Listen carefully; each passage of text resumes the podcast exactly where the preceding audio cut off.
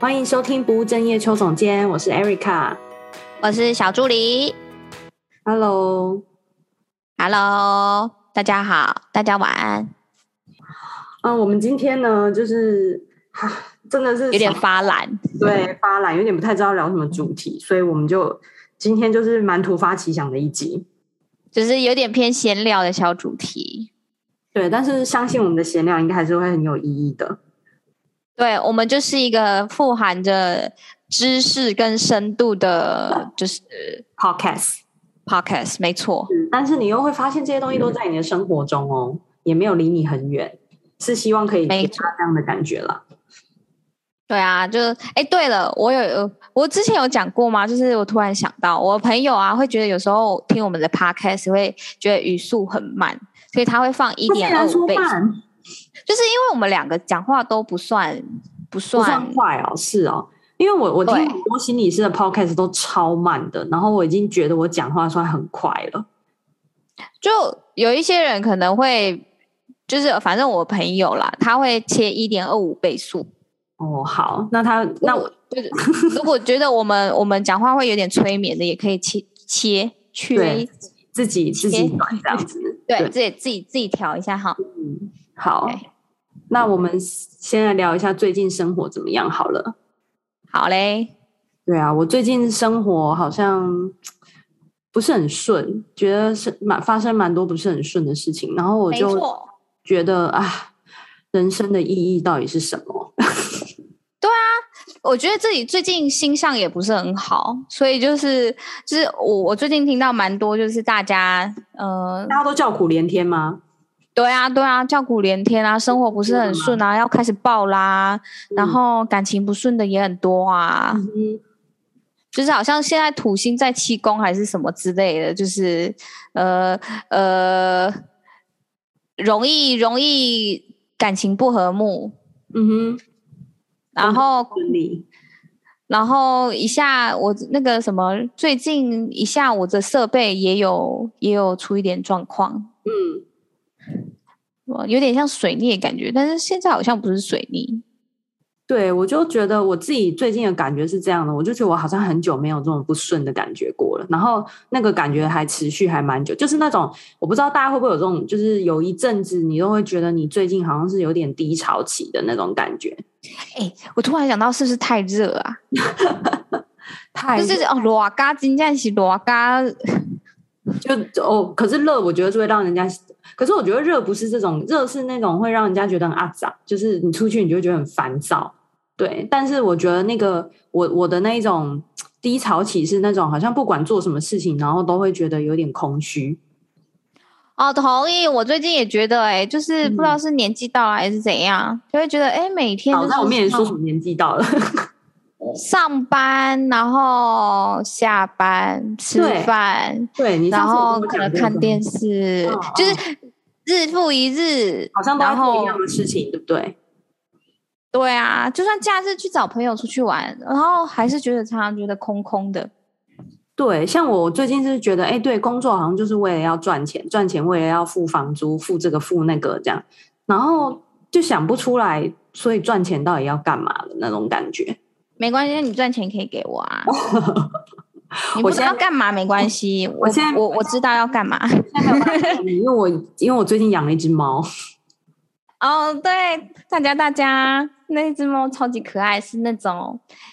呃，奶奶奶茶的那种橘，奶茶橘的那种，而且它是有点，它是有点营养不良的那一种。就是我去那个中途之家认养的时候，它它是真的很瘦，就是皮包骨的那种，是认真皮包骨。然后，哎，嗯，我那时候看到照片的时候，因为真的小不隆咚的，哎，是那个邱总可以那个把你们家的小猫放照片也一起放到 post 里面吗？post，嗯，可能他比较胖一点，我再放好了，不然他这样太。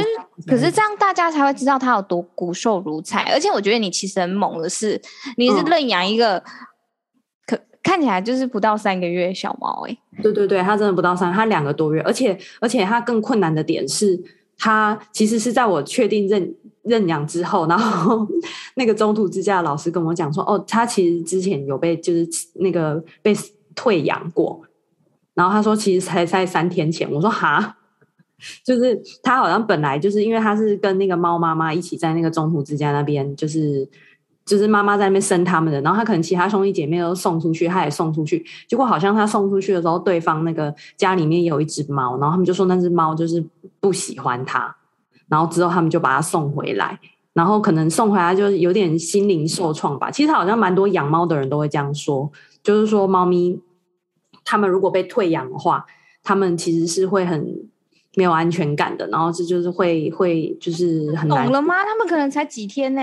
对，然后我就在想，可是真的好多人都这样子跟我讲，你朋友也是这样跟我说。然后那个中途之家的老师，因为他们都是那种养猫很久的人，所以他就说，所以他会更缺乏安全感。所以其实他第一天就是来我们家的时候，他真的都不吃东西，然后他也，当然小猫不是很嗨吗？他一点都不嗨，嗯，他也不玩那个东西。我拿那个有有那个玩具跟他玩，然后他就是这样子。瞟了我一眼，然后我就觉得天啊，我好像白痴哦，就是没有，你知道，呃，那时候那时候我朋友也有说，你突然打电话给他，他也是，他说你很紧，对对对，他你很紧张，因为猫猫都不吃东西，干嘛的？对，我就我就第一次有那种觉得哇，那个妈妈担心孩子不吃饭的那种很担心的心情，真的有。哎，我真的觉得猫就是给你拎安养啦，就是你就是负责。就是我觉得它比较擅长诶、欸，他没有比较擅长，因为它它会他会习惯用那个欧洲养猫的方式养它，他就会觉得哦，它不吃就不要给它吃，然后或者什么什么之类这样。对啊，就不要给它吃啊，把它养成欧洲猫啊。没有，我才两个月不是吗？对，但是我理解，但是因为他现在是因为我带他去给医生看，就是他那天都不吃东西的时候，那天带他去给医生看的时候，医生就说他营养不良，然后就已经脱水，然后因为那个很多人他们就是有说那个如果猫咪。这种营养不良脱水的话，其实是会死的。然后我想，哦，就是因为他们还不够聪明，对不对？因为他还不够知道我肚子饿了要吃东西。对，而且因为他那个时候就是被退养的时候，在在那个中午之家的时候，他又跟他妈妈待在一起，然后他又一直想要喝那个母奶，这样子，就他又会一直跟妈妈要奶喝。所以其实我觉得对他来说，他是有那种第二次又分离的那种感觉，就是人家讲那种分离焦虑，你知道吗？哇，心理师看猫，对小朋友就也会有那种分离焦虑啊。然后我觉得猫咪看起来好像也是有，因为我其实跟猫一点都不熟，所以我就他们就是很多那个跟猫很熟的朋友都会跟我建议说啊，你要先让它有安全感，它有安全感之后，它就会怎么样了？怎么？因为他们都会解读猫的行为嘛，就说它怎么样就是有安全感这样。然后我就有感觉，哎，它从昨天开始之后，它就真的就是吃比较多了。对啊，所以你看，就是也是养猫之后才发现，天哪，我是一个好着急的妈妈哦。对啊，对，因为我只是怕它死而已啦。对，我觉得它不会啦，应该不至于吧？对，应该是现在看起来应该是不会，它现在应该就是长胖就好了。因为它，你真的看到，你如果现在看到它，你就知道它真的是摸摸上去，你真的是摸到它的那个肋骨。然后它的那个骨头全部都是，就是你摸都是骨头没有肉的那种。哎，你就是那个小时候那个那种，呃，小孩养不胖，然后会说哦，你到家那就散的那种婆婆的感觉。没有，你现在多气耶！我是着急的妈妈，是别人可能会这样讲。不是不着急的妈妈，就说孩子你怎么都不吃呢？这样子。对，但是反正呢。就是最近养养猫之后，我就觉得可能多多少少有找到一点生活中的意义吧，就是有点活力，眼睛开始发亮的感觉。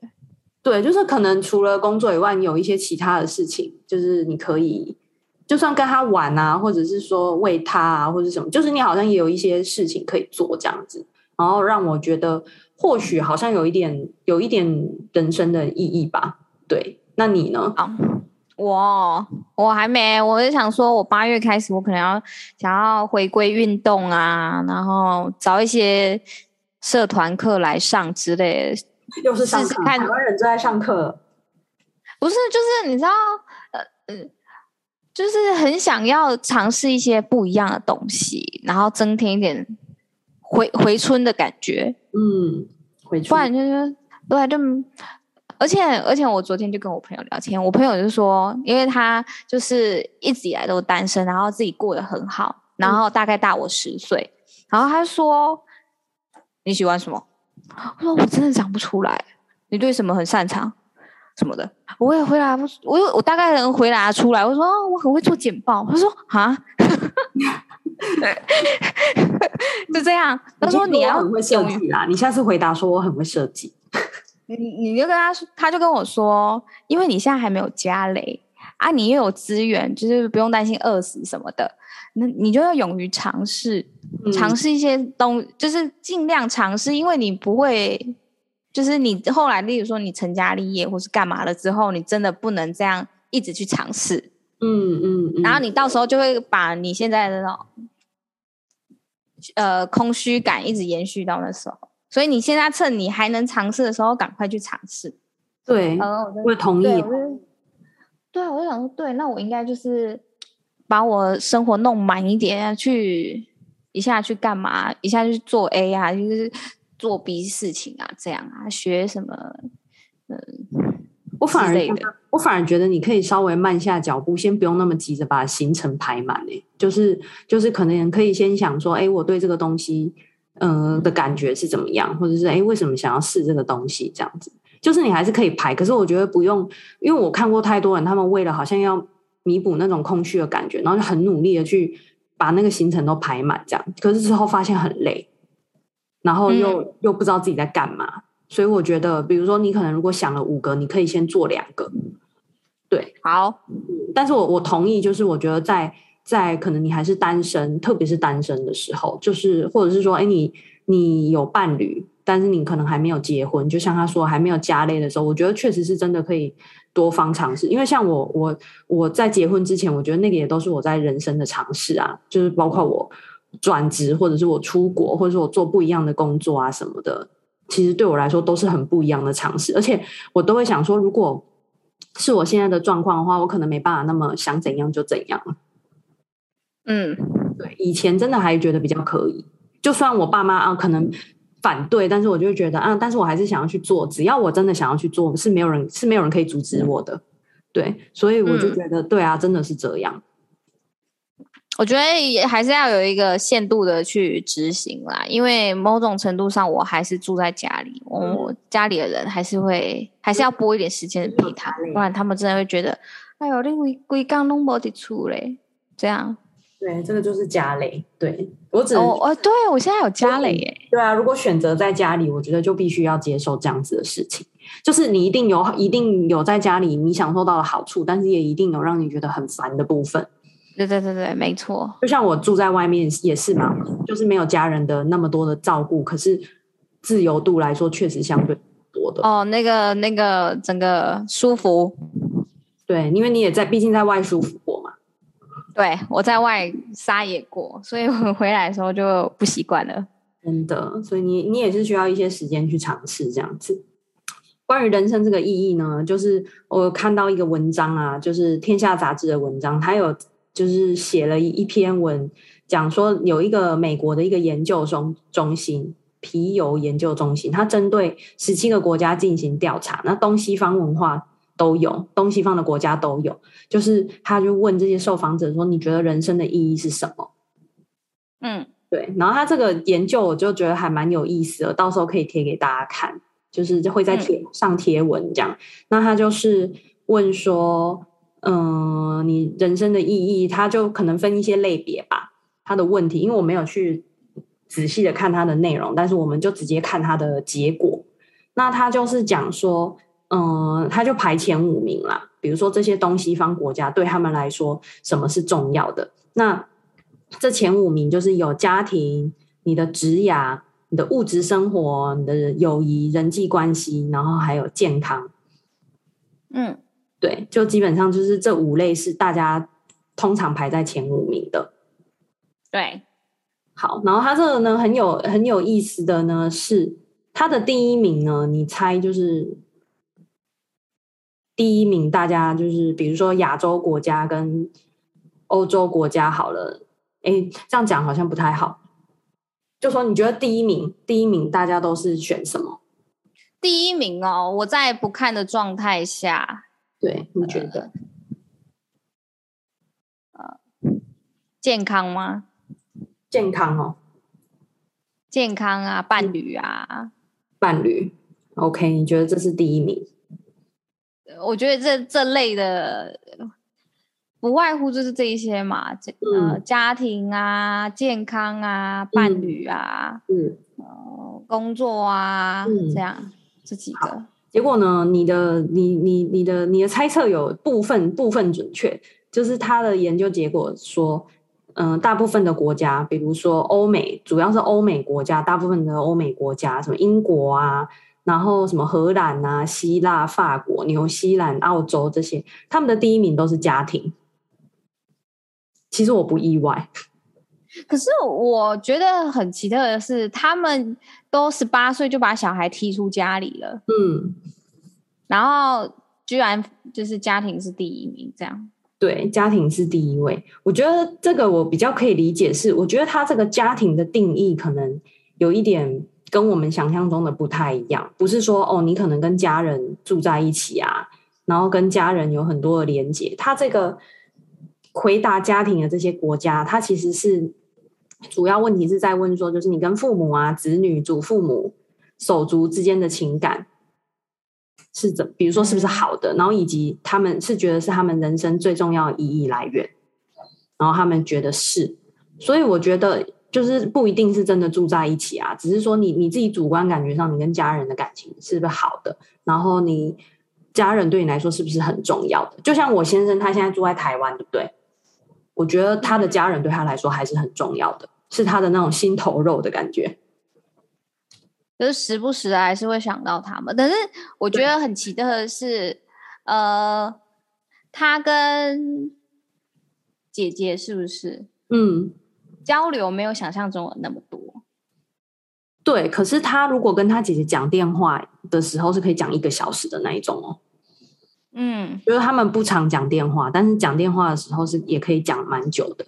就是那种好像看起来没有很没有很连结，连结很多或是很亲密这样子，但是对他们来说是。家人是重要的，我好像大概可以理解那种那种感觉，并不是说哦，你真的有没有陪在他的身边啊，有没有为他做什么啊，而是那种你觉得他们对你来说是心头肉的那种感觉。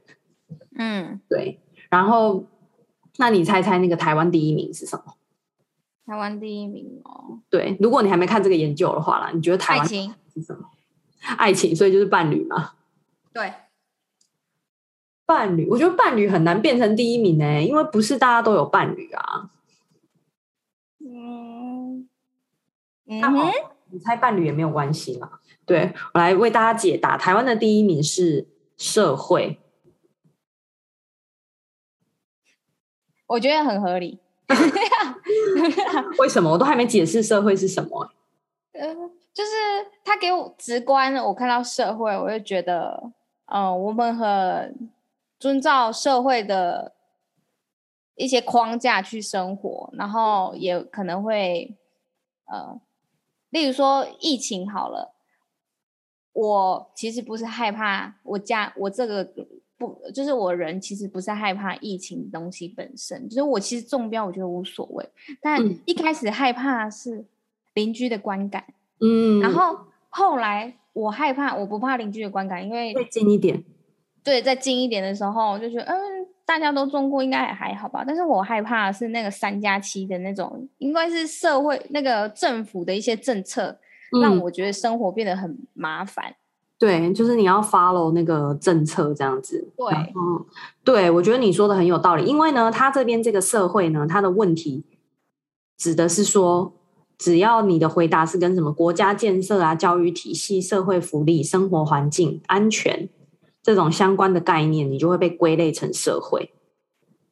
对，所以可能就是大家给嗯，台台湾给人家感觉是特别重视那种呃群体的概念，然后然后一些传统的观念的感觉，嗯，社会的氛围吧。我觉得就像我们之前可能或者我工作的时候，我们常常在谈的就是所谓的别人是怎么看你的。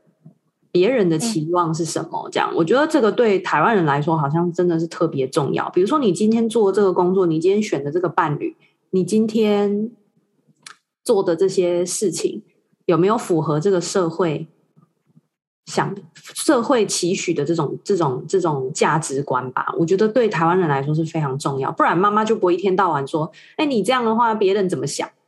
我都想说，别人是谁啊？哎，真的，我真的觉得这是给，这是一个，嗯，就是一个身教。哎，我今天、嗯、之前我们也有谈论过，就是我我很害怕那个。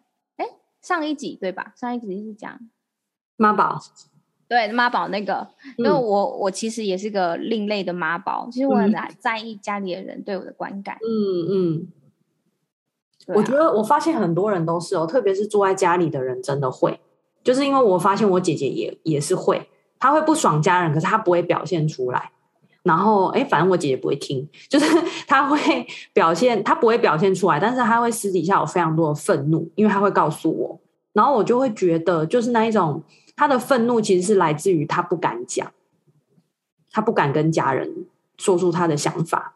然后我也有之前，比如说谈过的个案也是，就是他也是也是可能三十岁了，但就住在也是住在家里，然后就是对于很多好像。可以讲的事情，比如说他会觉得他跟别人可以讲，可是他对家人他就是没有办法。对，而且我爸常常是说不行，我就立马说好。对，我觉得我我觉得这个这个其实是。一个双向的，就是一一个部分是我们对于对于那个父母啊，都是都会有这种好像我们要听父母的话，我们才是孝顺嘛，对不对？比如说，我就曾经有个案，就是说那个他父母从小就会说你这样子哦不听我的话，然后就是就是很不孝顺，天打雷劈这样子什么的这种话，所以孩子从小就一定会有这种感觉嘛，觉得哎，我就是要听话，不听话就是好像我不是个好孩子，然后真的很害怕冲突，哎，对对对，然后就会变成很害怕冲突。对，呀啊，因为你就会觉得冲突好像好像不是件好事，所以你也会延伸到你到其他的关系里面，你可能也都会很害怕冲突这件事情。哦，对我我觉得其实这种家庭关系真的是这样，就是我觉得你看哦，如果我们拿以华人文化来来看，我们这么重视家庭，孝顺这个字在我们的文化这么重要，可是我们的前五名啊、呃、有啦有家庭，但家庭是在第三名哎。就是家家庭对我们来说，好像其实没有那么那么重要，或者是说，你现在去问一个一个人，或者问你好了，你会觉得家人是你生命中最重要的吗？我我自己，你你语塞了，对，呃呃呃，我还没说是不是？但是家庭家人很重要，但是应该不是我第一名。是，所以所以好像这是这个结果也是蛮符合的，对不对？他的我们来谈谈台湾好了，因为其他国家我们就我们就不用谈那么多嘛。我们可能谈说，呃，第二名通常他们第一名通常都是家庭，第二名是职涯，再来可能是朋友。那嗯就深入的来聊一下台湾的排名好了，就是台湾人到底重视什么？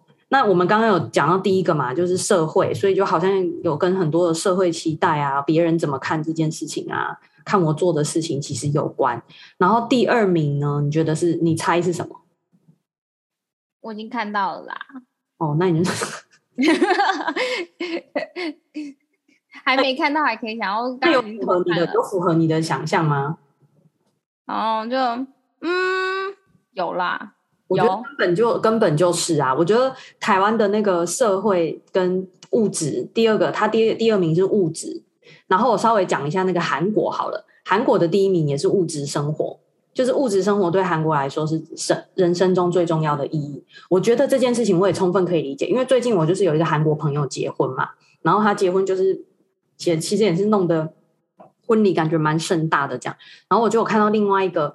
就是韩国人，就我们共同认识的韩国人，然后他的婚礼更是惊人，就是很，就是超级。虽然我看不懂他写的韩文是什么，可是我看起来就是很高级的那种婚礼会场干嘛的。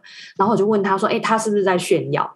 然后那个那个韩国女生就回我说：“哦，其实大部分的那个韩国女生都是这样的，就是你结婚，你就是会想要炫耀，你就是想要一个很。”很那个很大的婚礼，让大家觉得哦，你你你选了一个好的对象，或者你很幸福这样子。然后我就想说，嗯、哇，以可能前几年或是以前台湾是这样，但是现在我觉得大家其实有一点改变，因为很多人都只有登记嘛，就没有在那边搞很大的婚礼什么。可是你就你看，如果看这个结果，物质生活对韩国人来说是重要，那就表示他们非常的重视表面上看起来的那种物质生活好不好啊？所以我觉得这个也会体现在他们很多的生活层面上。你看婚礼就是一样啊，就是你说他们不好，还是一定要办大的婚礼啊？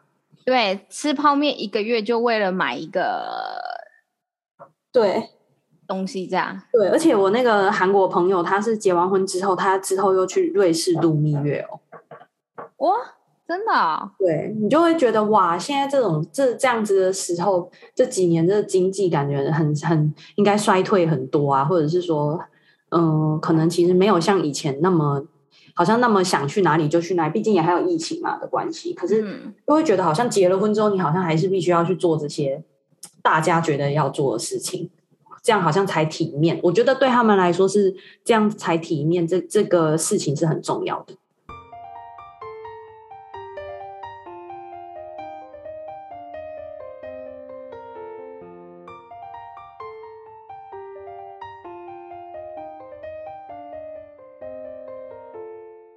好，那我们就回来谈那个台湾好了。对，那我们说台湾的第二名是那个嘛？物质生活，物质生活，我觉得这根本就超级准啊！物质生活是有啦，就很就是可能也是有要，嗯，就是身边朋友可能会有一些还蛮大一些的，会想要、嗯、呃有牌子的东西，嗯嗯，然后。物质生活包含包含生活品质，对吧？假日就是会过一些比较好的，哎，那个不一样，对不对？就是我觉得那个物质生活对我来说，好像比较像是，嗯、呃，今天我觉得我我我工作很辛苦，很值得吃一个什么多多厉害的餐厅这样子，或者是、哦、法国法式的那种两千块的那种。嗯对对对，因为他这边有提到说物质对我们来说是第二名嘛，对不对？然后他就有讲说，哎，那这个物质跟钱是有关系的嘛？那他说，比如说西班牙、荷兰的那个比例都比我们还高，意大利其实他们都有到三十几、四十几。可是我觉得他们的物质对物质的需求跟对台跟台湾人对物质的需求，我觉得应该是不太一样的。因为就我所知，欧洲人其实不爱买名牌的。我觉得他们的物质需求比较像是他们想要好好的享受生活，嗯，然后生活中的东西他们可能会，比如说哦，就比较及时行乐那种感觉吧。我觉得对他们来说物质是这样，但是物质对我们来说可能比较像是你说的，就是哎，有没有名牌呀、啊？有没有什么东西呀、啊？这种这种，他的给欧洲的物质生活有点像是哦，我现在缺一张桌子，那我要自己做。嗯然后我缺桌子，我就要买那个呃锯木头的机器。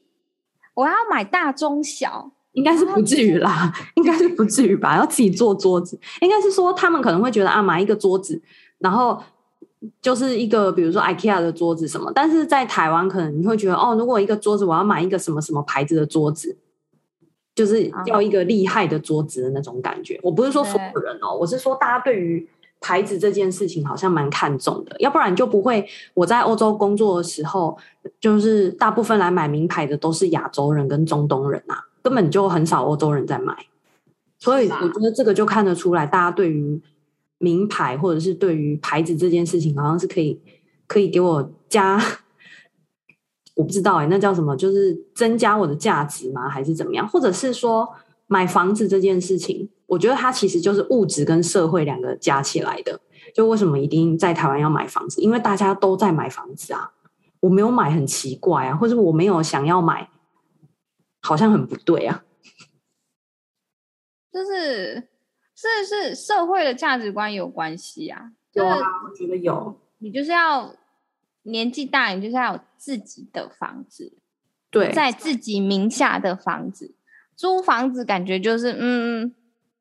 嗯，对，就是很多人会说什么啊，你以后比如说你六十岁，谁要租房子给你什么之类的，然后大家就会很焦虑啊。像我有一些也有个案跟我讲说，他很很焦虑，对于工作，对于薪水，就他薪水可能已经蛮好，可是他还是很焦虑，说可是这样他买不起房子啊，他怎么样啊？就是我就觉得哇，这好多的焦虑其实都是来自于你觉得你买不起房子，那你买不起房子，别人会怎么看你？这样，现在有谁买得起？就还是有人啊，所以你就会有那种感觉是，哎，别人都可以买得起，那我应该好像也要可以买啊。因为你应该很少听到有人会说，哦，我就没有想要买房子。哦，我自己啊，我自己在台湾住，我就觉得，哎，还好，我没有想要买房子。我觉得租房子就先租房子吧，这样子，因为我就知道自己，比如说能力可能没有办法，或者是说，哎，它就不是我现在的规划，所以我就真的觉得我没有，我目前没有买房子这个需求。可是我非常少遇到有人是跟我一样这样想的。我身边是有一个九个都想买房子吧，或是一个同事。嗯，她是有家累的，她是一个妈妈，嗯、然后她跟她先生就是薪水也算不错，嗯，加起来薪水其实是不错，但是他们在台北就是万年租房子，嗯、然后因为他们还有两个小孩嘛，嗯、他。说，我就曾经问过他一两次，就说为什么你不买房子？嗯、你已经在这里十年了，那十年都租房，嗯，他说，因为他想要生活品质。如果我真真的买房了，我们可以负担，但是我两个小孩，我没我想要给他们，例如说一年出国一次这种，嗯呃，就是你也不会觉得很夸张，但是呃，以他们薪水来说，一年出国一次就是就是他们想要给小孩的生活啦，嗯，嗯然后不一样的体验啊，然后拓展视野之类的。嗯，可是他说，如果我买房的话，我们经济就不会那么宽裕，就没有办法做到这一件事。是是，对。然后他说，呃，因为他们现在租房子在信义区，嗯，就是就是他是上班很方便的地方。他说，如果真的要买房的话，我就不会，他们没有想要在台北待那么久。嗯，对，我刚刚有在想说，他没有想要买的考量会不会其实也是他觉得他并没有要在台北就是落地生根这样。因为如果你没有这样的考虑，像我也是啊，我就不会觉得我为什么一定要在这边买房子呢？因为你等于被这个房子绑住嘛。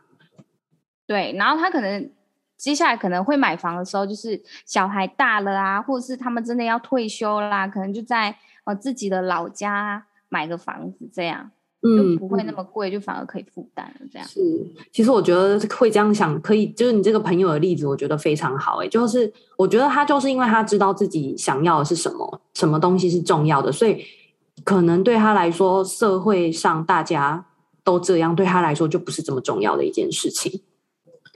嗯嗯，所以我我觉得这个研究，嗯，反而可以告诉我们，有一点有一些，你要说警惕嘛，也不是警惕，就是说可以告诉我们说，为什么很多人大家在生活上，就是你觉得有那么多那种心理的不满足，或者是心理的辛苦，会不会其实很多时候都是来自于这些社会价值观，或是这些物质生活。所带给你的压力，就是反而这些并不是你真的想要的，只是你很难不去在意别人怎么看你，因为大家都好努力了，比如说赶快努力赚钱啊啊，结果工作并没有在我们的前五名里面呢。哎，这我是非常惊讶的。对，就是你本来以为会有工作，对不对？因为大家天天都在抱怨工作，或是抱怨。哎，我们是不是要跟大家直接报告一下台湾的前五名有哪一些？好，那你来报告一下。是台湾的第一名是社会，第二名是物质生活，第三名是家庭，第四名是自由，第五名是兴趣。好，那我们我们刚刚就讲了前五名，对不对？对，我们刚刚讲了前五名。那你自己看完这前五名的感觉怎么样？就是我有意外到，就是因为。我自己比较在意的是那个兴趣，兴趣是在我们台湾第五名，但是我看了其他欧洲国家，很多国家它是没有在名单内的，就是不在前五的。你说像，我觉得兴趣对他们来说比较是根本就是不需要考虑的东西，就是日常生活他们已经很很对啊。我因为我们常常被问，你有没有发现我们常常被问说你兴趣是什么，你就讲不出来。对啊，就压力很大。可是这对他们来说根本就像是喝水。吃饭这样子很正常，随便都可以讲出一些这样子。对啊，因为他们体验可能生活的体验就是从小的体验就是比较多。对，然后我们从小都是一直在注意学业成绩啊，功成名就这件事。对啊，所以从小就是滑滑板，然后跟跟朋友干嘛干嘛，嗯，然后唱歌，嗯，就是体验很不一样啊。手做很多东西，嗯、学音乐、学钢琴、学吉他，是的。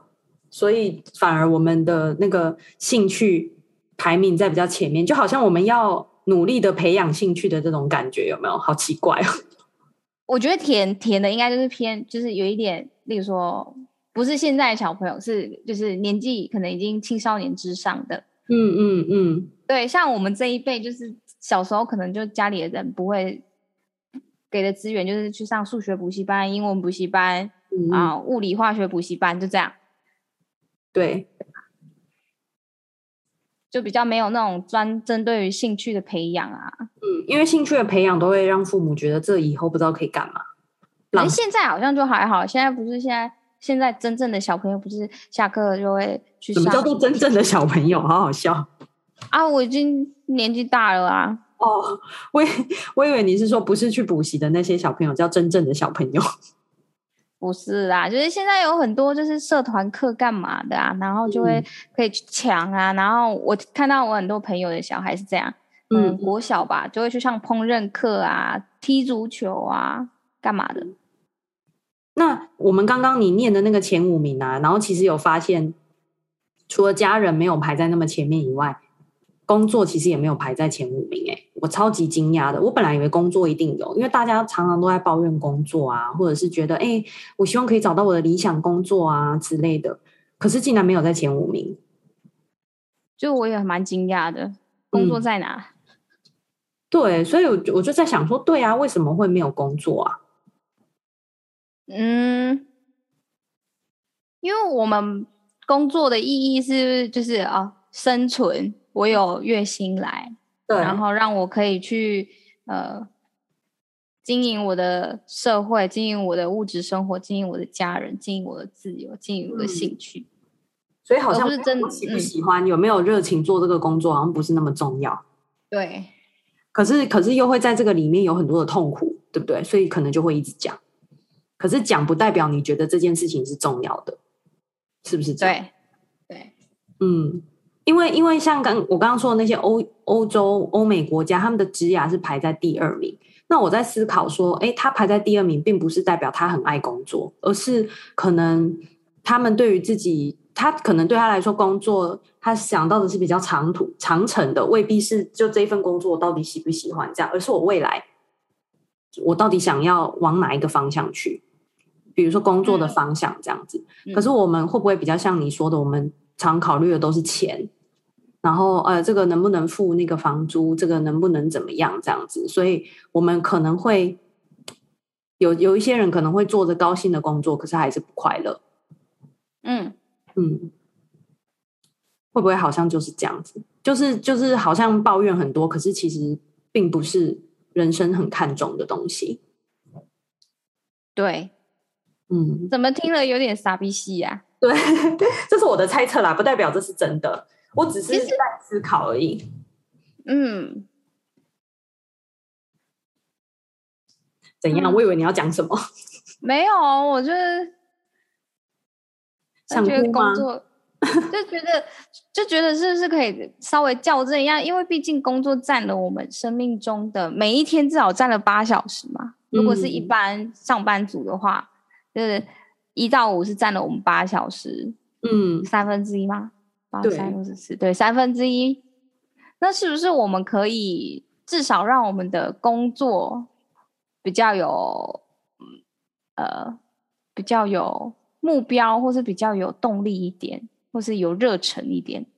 嗯，对啊，但这可能这件事情对很多人来说还蛮难的，因为因为当你可能有一些人，他可能比如说，假如啦，我举例转职好了，他可能会觉得啊，对我是要去。做我想要做的事情，可是我原来这个东西，假如薪水很好或是什么，他可能又放不下，然后放放不下，就一直等，一直等，等到最后，因为你等到最后，你年纪越来越大，你会越来越没有勇气做这件事情。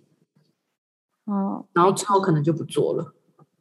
没错，这就是我的现在，是吗？不会啦，你还就是你现在，我们就说单身还有很多机会的。对，没有，我朋友就是听到我的工作就是常态性加班之后，他说你千千万万不要把这个就是不做，不要做超过一两年，嗯，不然的话就是就是你就走不了了，这样。嗯，我觉得是可能会让自己习惯性的就是习惯加班这件事情，因为你必须要合理化嘛，不然你这工作你就做不下去啦。你一定要合理自己合理化，就是说啊，对，因为怎么样怎么样这样子。所以我还是可以做这样，就是我可能就就如同一开始说的，我就可能会想要换一份稳定一点的工作，然后去尝试新的东西。嗯嗯，对，是好。所以呢，我觉得这一集的的这个主题呢，我觉得也蛮有意思的，从我们人生中的意义，然后去看到说，哎，原来台湾的排名是这样，然后我们去。探讨他可能的原因，虽然也不一定是真的哦，大家不用觉得这是真的，这只是我们两个自己的讨论，我们的猜测而已。对，小闲聊。对，但是但是我觉得社会价值观这件事情，确实大家可以去好好的思考。就是比如说，为什么我们做这么多事情，都是害怕别人用负向的眼光看待我们呢？比如说你提到的疫情，就是嘛，你今天得到疫情，就是得到疫情，今天得到，比如说你今天得到 COVID。你担心的不是自己的身体健康，你担心的是别人会邻居会怎么想，人家知道你有 COVID 会怎么样？这样这些根本就不是最重要的事啊！嗯、可是我们好难不去在乎，对不对？嗯嗯，所以所以我们才会说什么啊？你要做自己呀、啊，或是什么的？就是为什么大家还会一直一直一直要提倡做自己这件事？就是因为我们在生活中实在太难做自己了。真的，社会框架框的多严呐、啊！对，所以我觉得这个反而是大家可以去思考的，就是哎，我到底社会这些社会别人怎么看我，到底对我来说有什么意义？对，如果你想出来的没有意义的时候，你才有办法去做自己。我努力，我加油，很难啊！但是我会说很难，你完全不在乎。我觉得你不用到完全不在乎，但是我觉得你可以调整，让自己对这个在乎可以少少一点，不影响你真的要做的事情。我觉得这个才是最重要的。嗯，好哦，那因为呢，吃饭时间也要到了，所以我们 今天节目就要到这边结束。对，好，那大家，嗯，大家，我只想祝大家都有一个，我卡痰了。好，那你重来。哦，我只想祝大家都能找到自己的生命的目标。对，人生的意义，就是你可能每个时候找想，每个想的时候想的都不一样。嗯，好，那如果你喜欢我们的节目呢，就不要到。不要到，不是不要到，不要忘记到 Apple Podcast 上面帮我们打新评分。然后呢，也欢迎到我的粉专，不不务正业邱总监，不务正业邱总监，你说很好，你有记得了。对，脸书或者 IG 都可以搜寻哦。然后，如果你也想要找我做咨商的话，也欢迎，你可以先私讯给我。就是你可以，如果你有些疑惑啊，一些疑问，你也可以先问我。就是你在预约之前，那如果你听了节目有任何的回馈想要给我，也都可以哦。嗯。好，那我们今天的节目就到这边，那下次见喽，拜拜，拜拜。